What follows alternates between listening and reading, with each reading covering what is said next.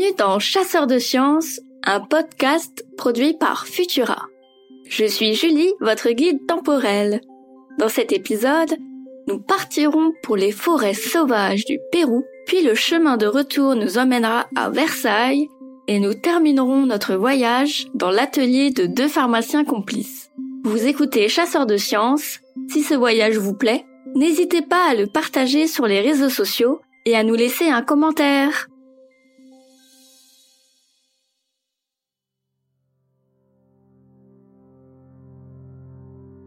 1639. Dans la cordillère des Andes au Pérou, des membres de la Compagnie de Jésus envoyés dans le Nouveau Monde sont témoins d'un rituel étrange. Des Indiens sont affairés autour d'un arbre, ils récupèrent minutieusement son écorce, puis la broient en une poudre très fine. Un peu plus loin, un homme semble mal au point. Transpirant et perclus de douleur, il souffre d'une grave crise de fièvre intermittente. Ses compagnons lui administrent alors la poudre, et quelque temps plus tard, l'homme guérit sous les yeux éberlués des jésuites. Bernabé Cobo, un jésuite naturaliste témoin de cette scène, la rapporte dans son carnet. Dans le district de la ville de Laura, du diocèse de Quito, pousse une certaine espèce de grands arbres qui ont une écorce semblable à la cannelle, un peu rugueuse et très amère, laquelle, réduite en poudre, est administrée à ceux qui ont de la fièvre. Et avec ce seul remède, le mal disparaît. Cette scène va changer l'histoire de la médecine. En effet, elle est le premier témoignage de l'utilisation de la quinine naturelle, celle qui, après de nombreuses modifications chimiques, deviendra la chloroquine. Vous l'avez compris? Cet épisode de Chasseurs de sciences va vous conter la genèse de la chloroquine, une molécule qui fait couler beaucoup d'encre depuis quelques semaines. En effet, en pleine épidémie de Covid-19, une maladie respiratoire provoquée par un coronavirus émergent, le SARS-CoV-2, on cherche par tous les moyens un traitement efficace pour soigner cette maladie. Or, il n'en existe aucun spécifique de celle-ci. Les chercheurs testent alors l'efficacité de traitements existants sur le Covid-19. Parmi ceux envisagés, il y a la chloroquine. Comme vous l'avez entendu, son histoire commence il y a plus de 300 ans au Pérou mais ne s'arrête pas là. À présent, si vous le voulez bien, poursuivons notre exploration. Avec un peu de poudre d'écorce d'arbres dans leur besace, les jésuites rentrent en Europe. Là-bas aussi, les fièvres intermittentes sont partout, sans qu'on en connaisse la cause. À l'époque, on pense qu'on l'attrape en respirant des miasmes, ou malaria, qui signifie mauvais air en italien. À son arrivée en Europe, l'écorce des fièvres est très peu utilisée, jusqu'à qu'elle sauve la vie au roi de France et d'Angleterre quelques années plus tard. En 1686, Versailles est en grand chantier. Le roi Louis XIV veut encore agrandir et magnifier le château. Problème, il est entouré d'une vaste zone marécageuse d'où s'échappe le malaria. Madame de Sévigné témoigne de cet épisode avec un cynisme qui lui est propre. Les fontaines coûtent cher sans parler des malades et des morts. En effet, les ouvriers sont pris de terribles poussées de fièvre, et nombreux sont ceux qui y succombent. Le mal finit même par infecter le roi lui-même et ses proches. Malade, Louis XIV sait qu'un apothicaire anglais a soigné Charles II, alors roi d'Angleterre, avec l'écorce des fièvres. Il le fait venir sans plus attendre et lui achète le remède pour la coquette somme de 48 000 livres.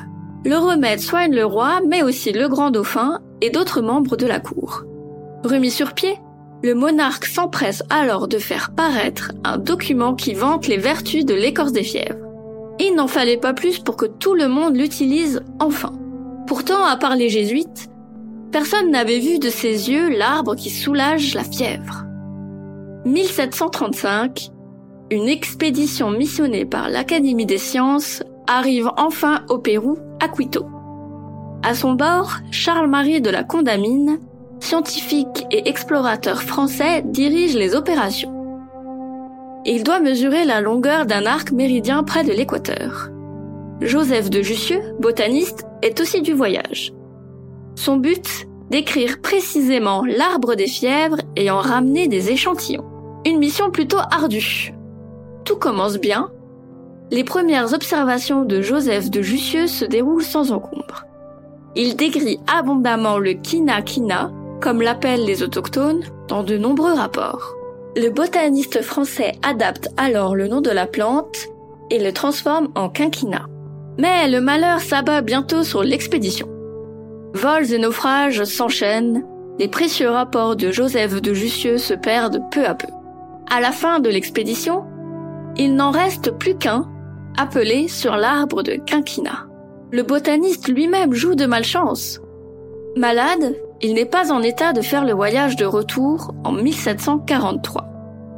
Il confie alors son travail à Charles-Marie de la Condamine, qui, sans scrupule, s'en attribue tous les mérites à son arrivée en Europe. Le rapport fait sensation et tous les pays s'intéressent désormais à l'arbre des fièvres. En 1753, Carl von Linné, le grand classificateur du vivant, crée le genre taxonomique Sycona pour classer les arbres de quinquina décrits. Parmi eux, le quinquina rouge, appelé Sycona pubescens, et le quinquina jaune, appelé Sycona legeriana, sont les plus efficaces pour soigner la fièvre. La course au quinquina commence à l'aube du 19e siècle.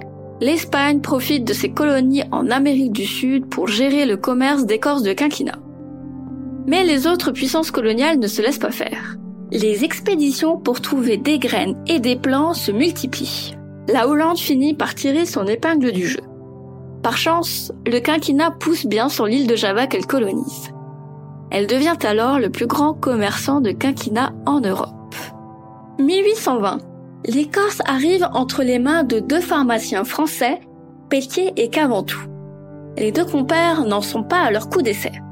Spécialistes de l'extraction des alcaloïdes des plantes, ils ont découvert la strychnine deux ans auparavant.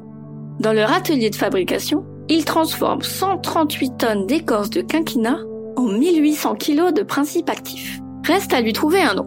Les pharmaciens veulent l'appeler la Bertoline, en hommage au grand professeur de chimie Claude-Louis Berthollet, mais celui-ci, dans une correspondance adressée à Pelletier, propose plutôt de l'appeler quinine en rapport avec l'arbre dont elle est extraite. La quinine est désormais disponible sous la forme d'un sel sulfaté. Elle est alors utilisée massivement pour se débarrasser de plasmodium, un parasite intracellulaire découvert en 1880 qui est à l'origine des fameuses fièvres intermittentes. Entre les deux guerres, la chimie de synthèse se développe et modifie la quinine en une panoplie de molécules dérivées, dont la chloroquine. Celle-ci arrive sur les rayons des pharmacies françaises en 1949 sous le nom de Nivaquine. De nos jours, la chloroquine est toujours utilisée pour soigner et prévenir le paludisme ainsi que d'autres maladies.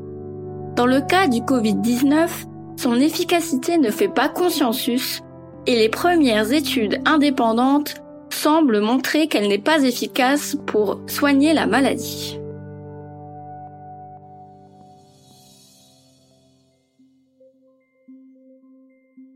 Merci d'avoir écouté Chasseur de sciences. Si cet épisode vous a plu, n'hésitez pas à le partager sur les réseaux sociaux et à vous abonner à nos podcasts sur les plateformes de diffusion Spotify, Deezer et Apple Podcasts pour ne manquer aucun épisode. Quant à moi, je vous retrouve dans notre prochaine expédition temporelle dans Chasseur de sciences. À bientôt!